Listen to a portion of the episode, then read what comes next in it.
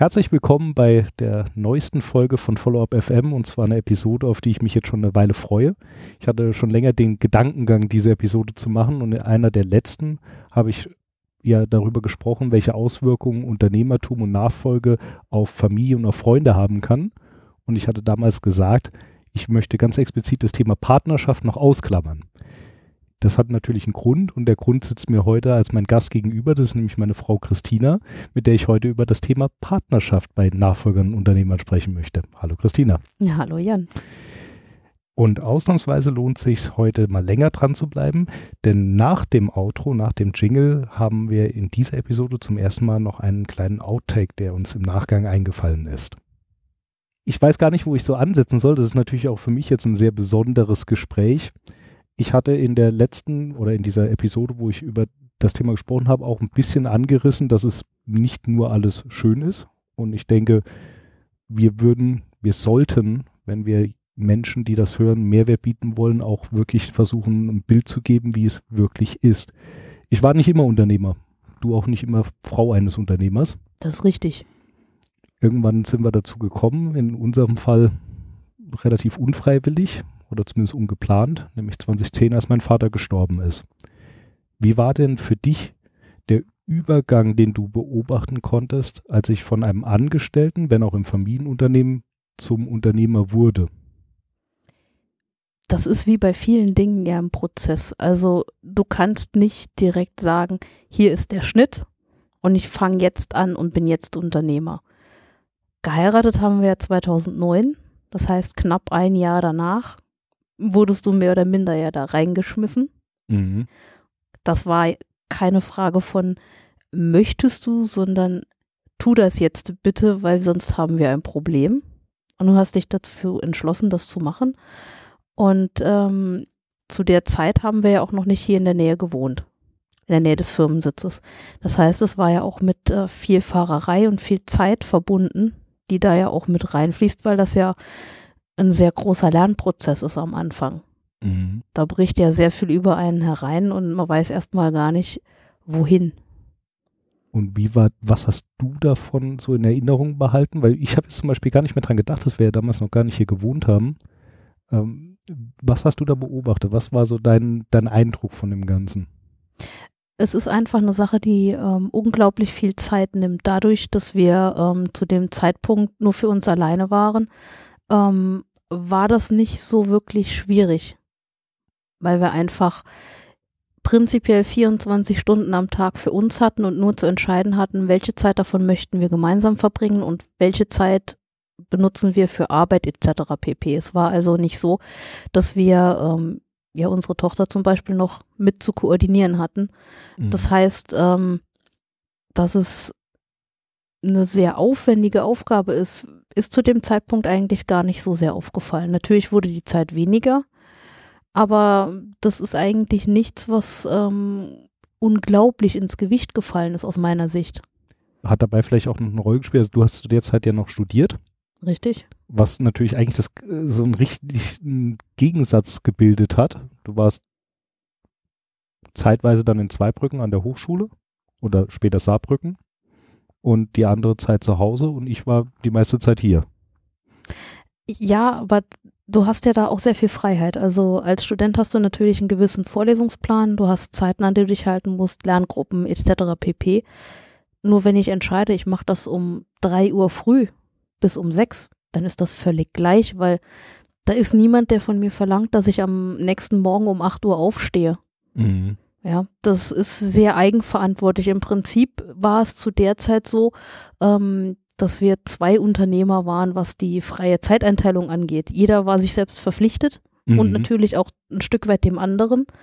Ähm, aber wir waren beide sehr flexibel und auch völlig frei. Die freie Zeiteinteilung kommt uns ja heute manchmal zugute und manchmal das Gegenteil, habe ich das Gefühl. Zugute, ich hab, war heute Morgen mit unserer Tochter beim Arzt. Genau, das ist äh, durchaus schön und auch positiv, wenn man das machen kann, wenn es das äh, hergibt.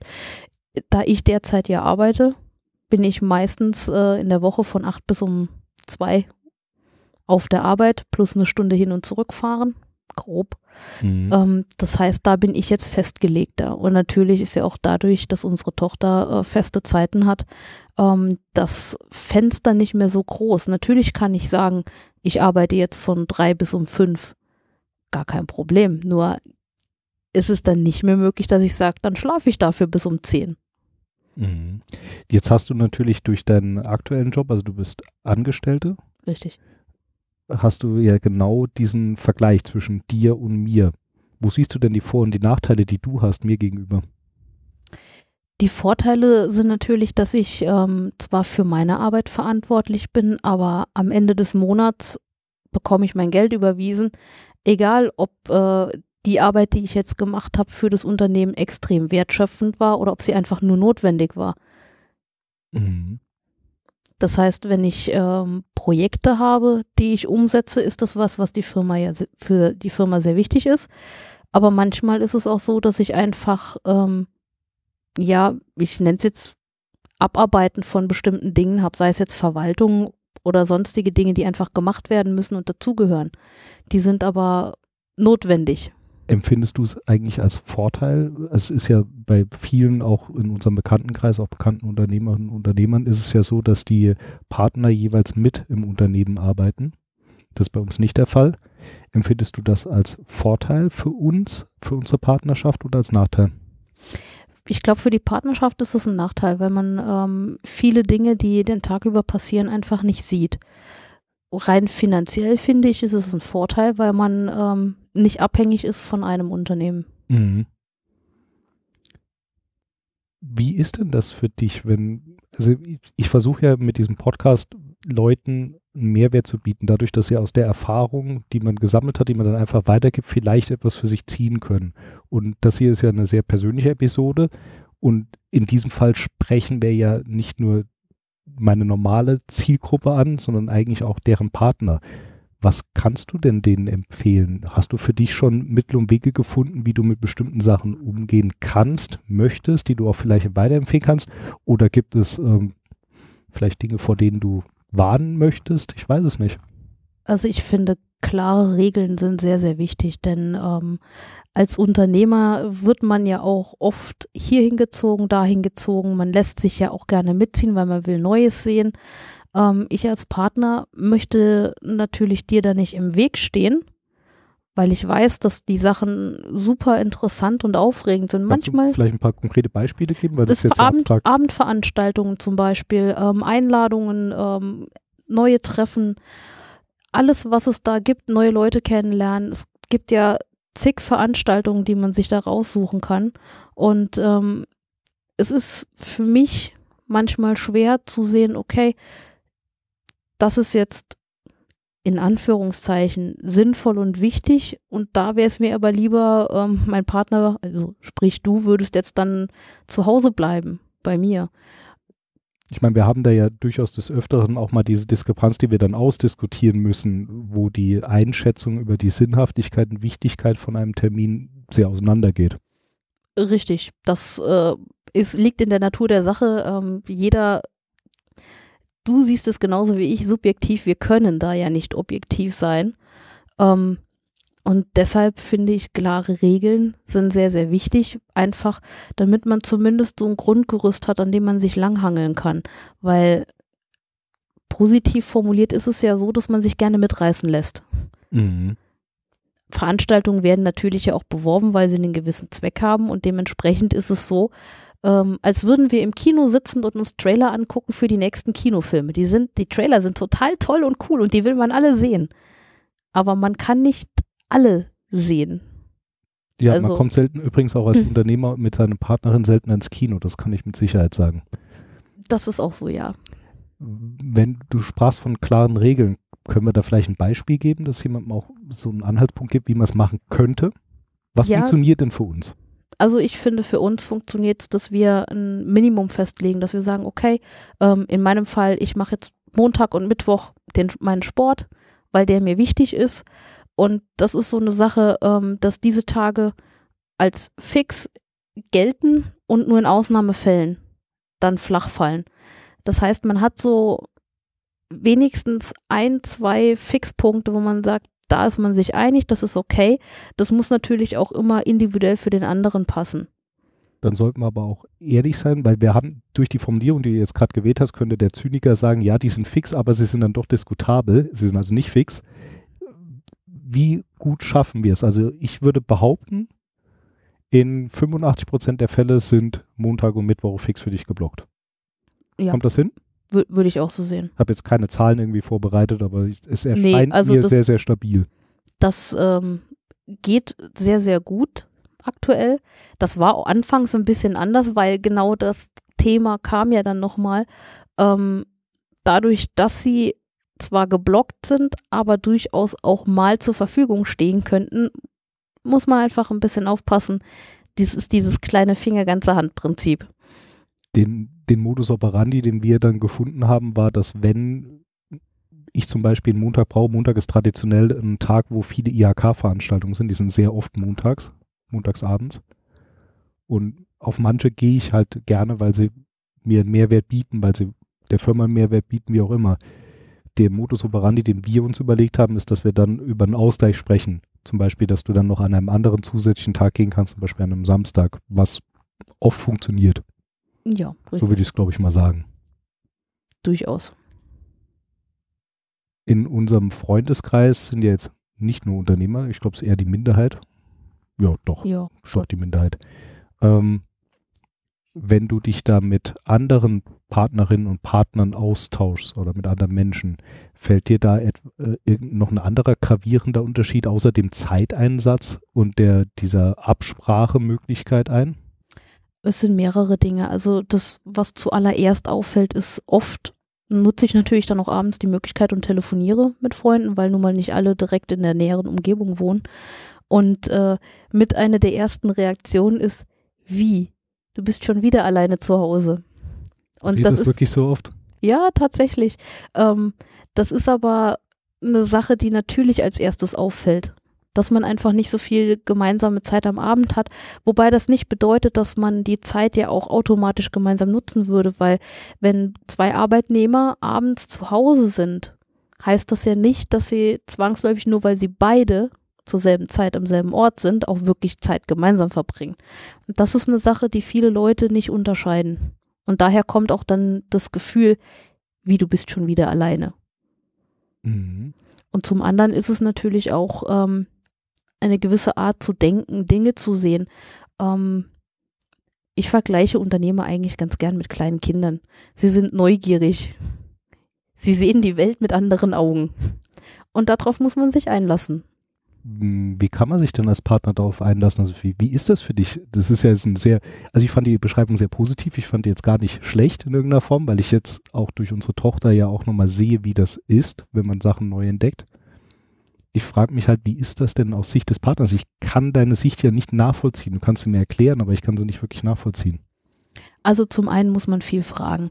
Für mich ist es ähm, manchmal was die Begeisterungsfähigkeit angeht, nicht nachvollziehbar, weil ich äh, glaube, dass es zu positiv ist, an bestimmte Dinge ranzugehen. Ähm, beispielsweise jetzt Investitionen.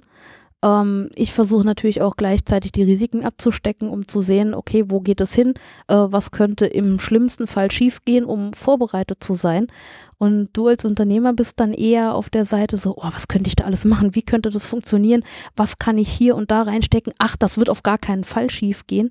Weil so musst du ja auch denken. Weil wenn du von Anfang an davon ausgehen würdest, dass es nicht funktioniert, würdest du es ja nie anpacken. Oder einfach akzeptieren, dass das Maximalrisiko des Unternehmers die Sozialhilfe ist. Oder das. Aber das führt einfach auch dazu, dass man äh, verschiedene Herangehensweisen hat, die durchaus ja auch Konfliktpotenzial haben versuche gerade über ein Beispiel nachzudenken. Hatten wir in jüngster Vergangenheit irgendein Beispiel, das man vielleicht nennen könnte, um das Ganze ein bisschen greifbarer zu machen? Mir würde auf Anhieb jetzt nichts einfallen, was für die Öffentlichkeit bestimmt wäre. ja, aber komm, wir nehmen was harmloses. Es ist, es ist natürlich nur ein, ein, eigentlich ein witziges Beispiel, aber es passt trotzdem. Das beginnt ja schon bei kleinen Kaufentscheidungen. Wir haben kürzlich ein neues Bett für unsere Tochter bestellt. Und du hast dich da hingesetzt und hast sehr, sehr viel Zeit darauf verwendet, da eine gute Auswahl zu treffen und ich habe einfach gesagt, kauf. Weil ich, Richtig. Weil ich im Kopf Zeit und Geld synonym setze und die Zeit, die du investierst, ist das Geldrisiko, das dahinter steckt, nicht wert. Ich bin halt einfach auf dem Standpunkt, ich möchte so wenig wie möglich ähm, neu kaufen und deshalb auch nicht falsch kaufen, weil ich versuche so gut es geht, Müll zu vermeiden. Natürlich hänge ich wie alle anderen Menschen auch im Konsum. Trotzdem versuche ich mir immer wieder bewusst zu machen, ist das denn jetzt wirklich notwendig? Ist es denn die richtige Entscheidung? Und da haben wir einen anderen Ansatz, weil du sagst, okay, ähm, wenn das Bett jetzt nicht das Richtige war, dann werden wir es feststellen und dann besorgen wir ein neues. Das ist aber nicht so, wie ich denken möchte. Daher glaube ich, kommt der Konflikt eher aus einer anderen Ecke. Ich will diese Episode ja gar nicht zu dieser, diesem Vergleich Arbeitnehmer-Arbeitgeber machen, weil das hatten, hatte ich in dieser vorherigen Episode durchaus schon ein bisschen drin. Aber es ist, glaube ich, tatsächlich dieses, die einen sagen, Fehler sind okay, die anderen wollen sie vermeiden. Ja, also bei mir kommt es bestimmt daraus, äh, Fehler zu vermeiden. Natürlich ähm, ist es auch schön, sich mal mitreißen zu lassen und zu sagen, okay, wir probieren das jetzt einfach. An welchen Punkten Thema. war denn das, dieses, diese Begeisterungsfähigkeit, dieses Mitreißen lassen, das, soweit ich das überblicken kann, also jetzt in meinem Umfeld, behaupte ich, haben das, glaube ich, alle. Also alle, die Unternehmer oder Nachfolger sind, haben das. Behaupte ich jetzt einfach. Mir würde jetzt keiner einfallen, der das, der nicht so wäre. Grundlegend. Also sehr neugierig, begeisterungsfähig, offen. Inwiefern ist das denn für die Partnerschaft manchmal eine Belastungsprobe? Also jetzt nicht nur im Sinne von, oh, der ist begeisterungsfähig bei einer Investitionsentscheidung, sondern ist das mental vielleicht auch manchmal schwierig? Wenn man jetzt äh, eine Begeisterungsfähigkeit negativ beschreiben müsste, ist es sprunghaft. Ja, es ist äh, mal hier, mal da, mal dort. Ähm, es kann auch dazu führen, dass ähm, du dich ja sehr, sehr intensiv mit einer Sache beschäftigst und alles andere rundherum ausblendest. Und gerade bei Männern ist es ja öfter so, wenn sie mit einer Sache beschäftigt sind und dann sind sie völlig in einer anderen Welt und auch teilweise nicht ansprechbar. Und das ist zum Beispiel für mich was, was schwierig ist, weil ähm, wenn du dann da sitzt und etwas liest, einen Artikel zu irgendwas, das du äh, gefunden hast, womit du dich gerade beschäftigst und ich habe eine Frage, ja, dann kann ich die stellen, aber eine Antwort äh, kriege ich meist dann nicht. Hm, ich hoffe, es erkennen sich da einige drin wieder. Ich habe nämlich nicht das Gefühl, dass das äh, so ungewöhnlich ist. Ja, es gibt ja, ja gewisse Vorurteile, die geschlechtsspezifisch sind. Ich weiß nicht mal, ob das tatsächlich was mit Unternehmertum zu tun hat, aber die Fähigkeit zu fokussieren ist, finde ich schon sehr, sehr wichtig. Also es gehört zum Unternehmer dazu. Ähm, ich glaube durchaus dass sowohl Frauen als auch Männer sich auf eine Sache fokussieren können. Mhm. Die Frage ist einfach, das ist wieder eine persönliche Sache, wie sehr es jemanden stört, wenn er dann unterbrochen wird.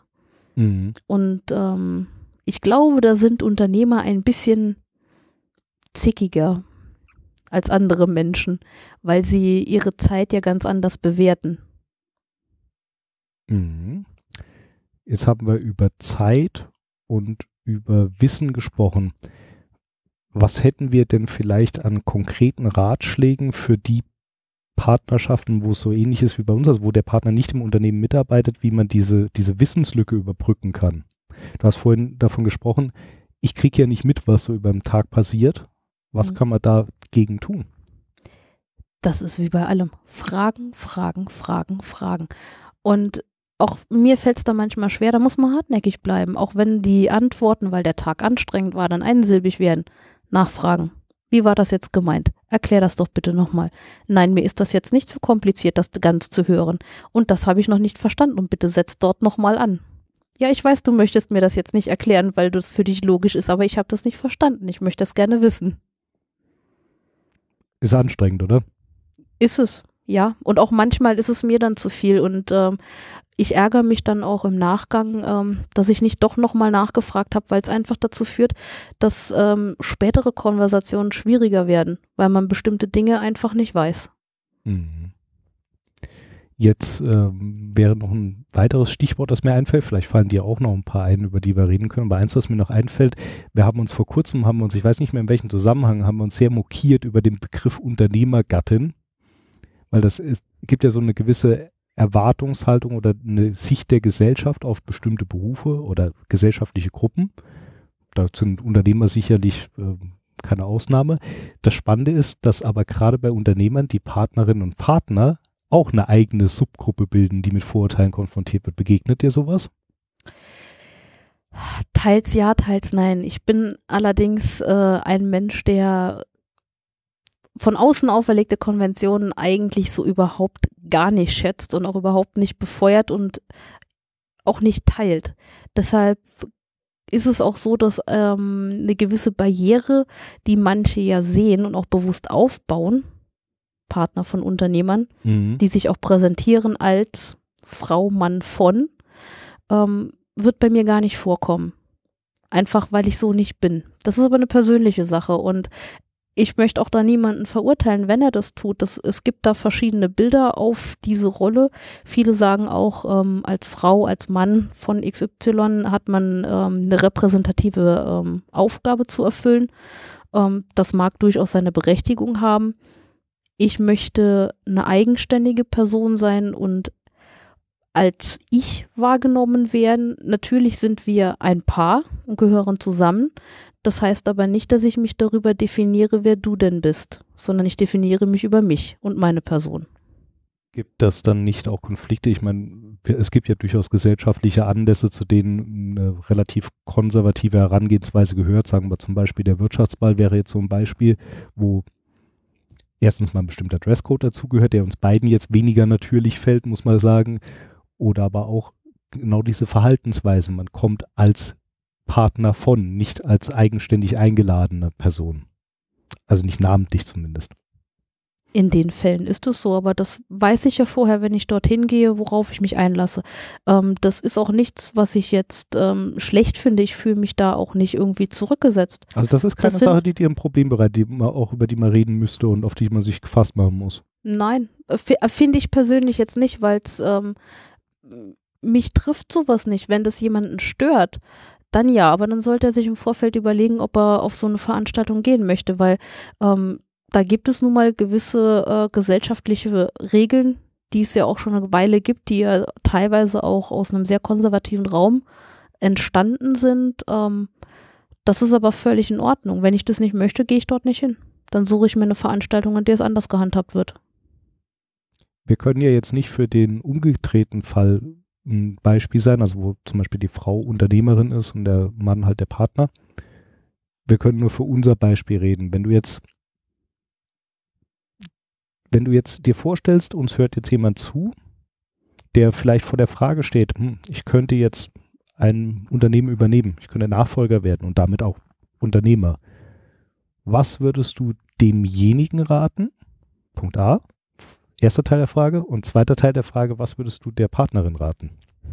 Was sind die, die Sachen, die du in den vergangenen sechs Jahren gelernt hast, oder sieben Jahren sind es jetzt schon fast, wo du sagst, darauf könnte man achten, das würde es euch leichter machen, als unsere Erfahrung war?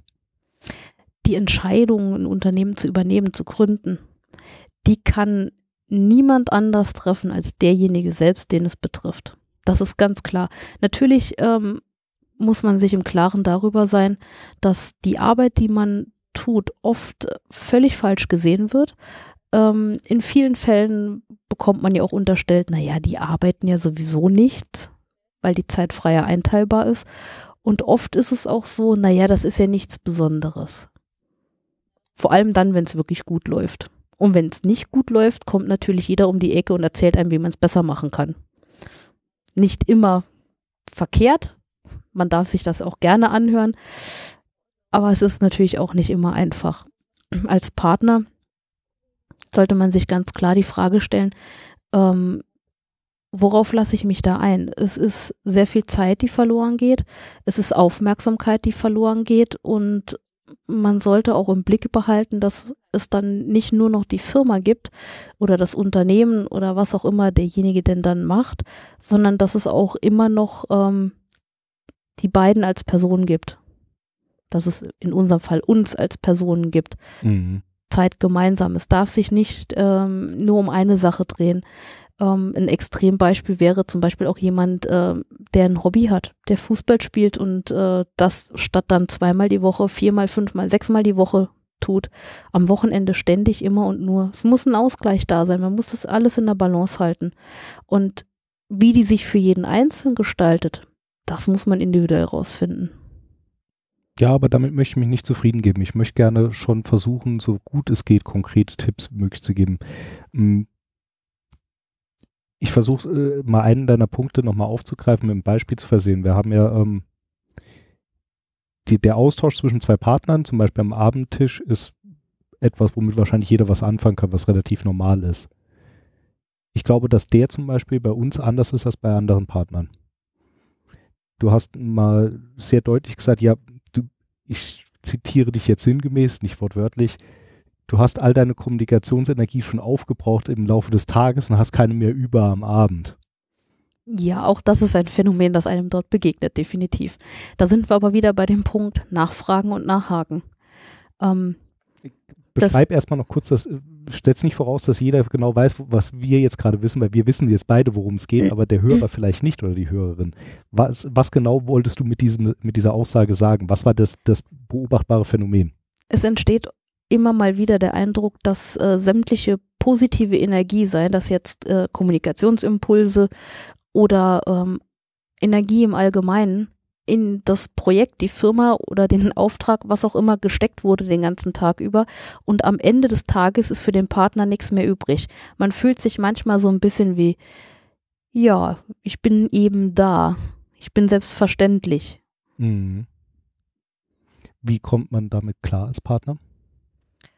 Mal besser, mal schlechter. Ähm, bei mir ist es so, ähm, es gibt natürlich auch Tage, an denen ich müde bin. Da fällt es mir natürlich nicht so sehr auf. An anderen Tagen, wo es mich wirklich sehr, sehr interessieren würde, was denn so den Tag über passiert ist und du müde bist, ist es natürlich anstrengender. Da kommt es dann auch immer ein bisschen drauf an, den richtigen Weg zu finden, ähm, dich nicht zu sehr zu bedrängen, aber auch nicht ähm, zu einfach aus der Pflicht zu entlassen. Das ist manchmal eine Gratwanderung und ja, ab und an tritt man auch mal daneben. Kann man, glaube ich, so sagen. Was mir jetzt auch noch einfällt, ist das Thema Familie für den Partner. Also ich habe darüber gesprochen, wie sich das auf Familie auswirken kann. Das war eher allgemein gesagt. Aber in deinem Fall kommt ja noch was hinzu. Da ist ja noch die quasi angeheiratete Familie, also dein Teil der Familie, der ja auch eine bestimmte Sicht auf die Dinge hat. Spannenderweise jetzt gerade eine wechselnde Sicht, weil dein Teil der Familie ist von Angestellten-Dasein zu Unternehmertum auf dem Weg oder schon hingegangen.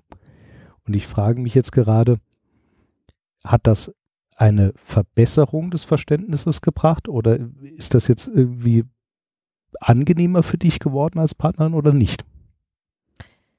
Hast du jetzt mehr Verständnis, hast du mehr Möglichkeiten mit Menschen zu sprechen, um über diese Herausforderungen irgendwie auch klarzukommen? Eher weniger, weil das ist ähm, nicht der Weg ähm, zum Unternehmer, sondern zum Selbstständigen, den du gerade meintest. Das ist noch ein Unterschied. Da äh, ist noch kein wirkliches unternehmerisches Denken. Hm, kannst du den Unterschied vielleicht mal für den Hörer deutlich machen? Ja, der Unterschied ist der, ähm, dass es in dem Fall darum geht, sich selbst einzuteilen, seine Arbeit ähm, selbst zu terminieren, aber man muss sich da keine strategischen Gedanken für die Zukunft machen, zumindest erstmal nicht.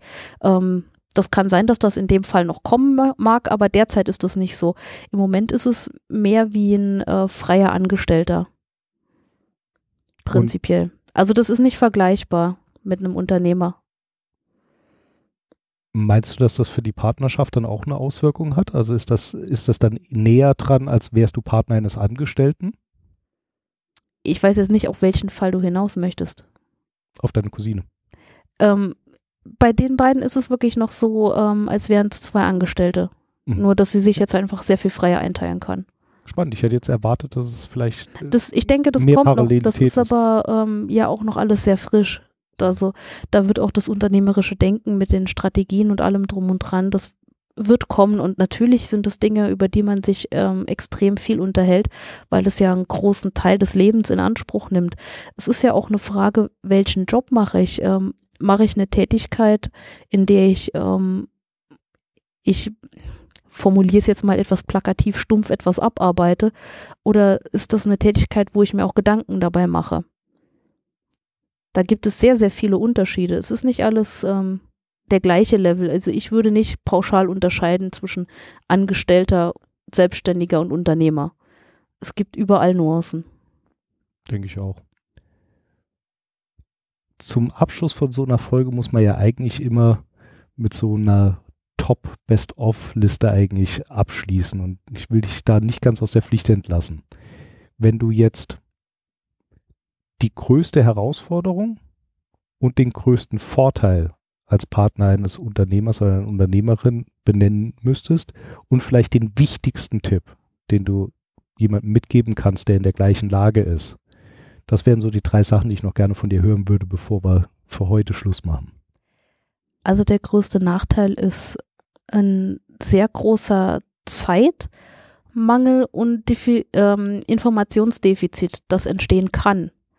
Ähm, das kann dazu führen, dass man sich ähm, auf dem Weg verliert, dass man zwei verschiedene Richtungen geht, weil sowohl ähm, der Unternehmer, Unternehmerin ähm, den Blick für das Wesentliche verliert, was den anderen bewegt. Mhm. Genauso aber auch umgekehrt ähm, kann der, ich nenne es jetzt mal angestellte Partner, ähm, vielleicht nicht nachvollziehen, warum der Unternehmer, die Unternehmerin gerade in diesem Moment äh, bestimmte Dinge braucht und für ihn jetzt wichtig sind, dass da eine Nachvollziehbarkeit fehlt. Ähm, der größte Vorteil ist natürlich, dass man sehr flexibel ist und frei, dass es, wenn es gut läuft, einem auch sehr viel finanzielle Freiheit gibt, auch mal zu sagen, wir kaufen jetzt das Bett und wenn es nichts ist, gibt es ein neues. Mhm. Das sind ähm, durchaus Vorteile, die man hat. Und es ist fast wie bei allem im Leben die Kommunikation ist dort unglaublich wichtig. In beiden Fällen. Vielleicht können wir da sogar einen persönlichen Tipp geben. Wir haben uns vorgenommen, dass wir genauso wie der Montag und der Mittwoch für deinen äh, Sport geblockt sind, wir einen Abend in der Woche blocken, um uns genau über diese unternehmerischen, strategischen Sachen zu unterhalten, um dieses Wissensdefizit ein bisschen zu verkleinern. Und ich halte das, auch wenn es noch ein relativ junges Modell ist, für ein recht gutes Modell. Ich glaube auch, dass das anderen helfen könnte auf jeden Fall. Man muss es ja auch nicht zwangsläufig äh, fix terminieren. Mir hilft es aber, ähm, es auch wirklich zu machen. Dann sich bewusst nochmal hinzusetzen, zu sagen, okay, jetzt ist der Raum und die Zeit und beide haben sich ja auch schon darauf eingestellt, okay, heute Abend mache ich genau das. Das heißt, man kommt nicht nach Hause und hat keine Erwartungshaltung und ist dann vielleicht enttäuscht, weil es nicht so läuft, wie man wollte. Deshalb finde ich das ganz gut, wenn man es terminiert aber man muss es nicht zwangsläufig. Wichtig ist, dass man trotzdem redet. Miteinander. Am besten jeden Tag. Und nicht aneinander vorbei. Kommunikation ist eben doch alles. Danke, dass du dir die Zeit genommen hast. Danke, dass du auch sehr offen warst. Ich hoffe, es hilft Menschen, die das hören. Ich gehe auch davon aus. Und damit werde ich auch, glaube ich, die Folge beschließen. Wie immer ergeht an den Hörer die Bitte oder die Hörerin, wenn dir das gefällt, was ich hier mache, wenn du da drin für dich einen Mehrwert entdeckt hast, wäre es toll, wenn du mich weiterempfehlen könntest. Es wäre noch toller, wenn du bei iTunes eine Rezension hinterlässt, weil das mir hilft. Alle Links dazu gibt es natürlich auf der Homepage follow-a.fm, genauso wie alle Links und eventuelle Shownotes zu dieser Episode. Bis zum nächsten Mal.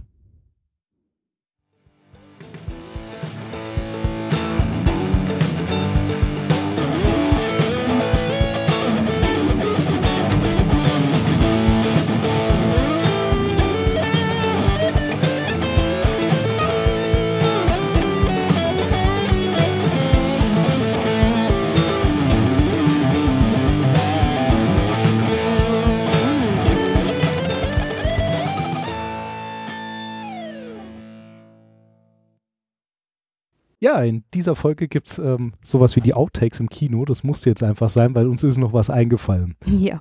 Wir hatten ja mal ein spannendes Erlebnis, wo wir mal einen Rollentausch gemacht haben und uns beide köstlich drüber amüsiert haben. Erzähl mal. Ja, also was heißt erzählen? Mir ist es gerade eingefallen, als wir hier fertig waren, weil du mich ja gefragt hast, wie man äh, denn manchmal mit den Rollenverständnissen umgeht. Und eigentlich müsste ich diese Frage zurückgeben, denn es ist dir ja auch schon mal passiert, dass du der Mann von warst.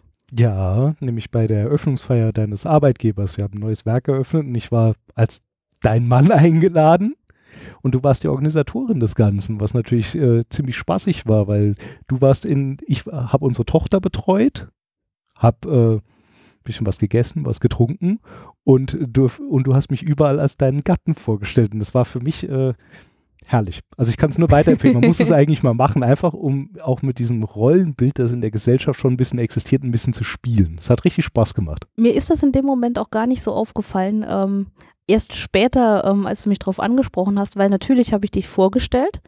Ähm, mir war das aber tatsächlich gar nicht bewusst, dass das wirklich ähm, so gehandhabt wurde. Das ist der Mann von. Wir haben ja, also um auch natürlich ein wertvolles Wissen mitzubringen, also der, der Spaß, den es gemacht hat, der war es absolut wert. Tatsächlich muss man sich das aber in dem Moment mal kurz bewusst machen, weil das waren natürlich auch effektiv jetzt aus Unternehmersicht verschenkte Networking-Gelegenheiten, weil du warst ja nicht als Unternehmer da, du warst nur der Gatte von. Richtig. Das ist natürlich äh, ne, auch eine Sache, die Unternehmer oft ähm, sehen, entgangene Möglichkeiten. Oder wenn man unterwegs ist, da hätte ich doch noch die Möglichkeit XY.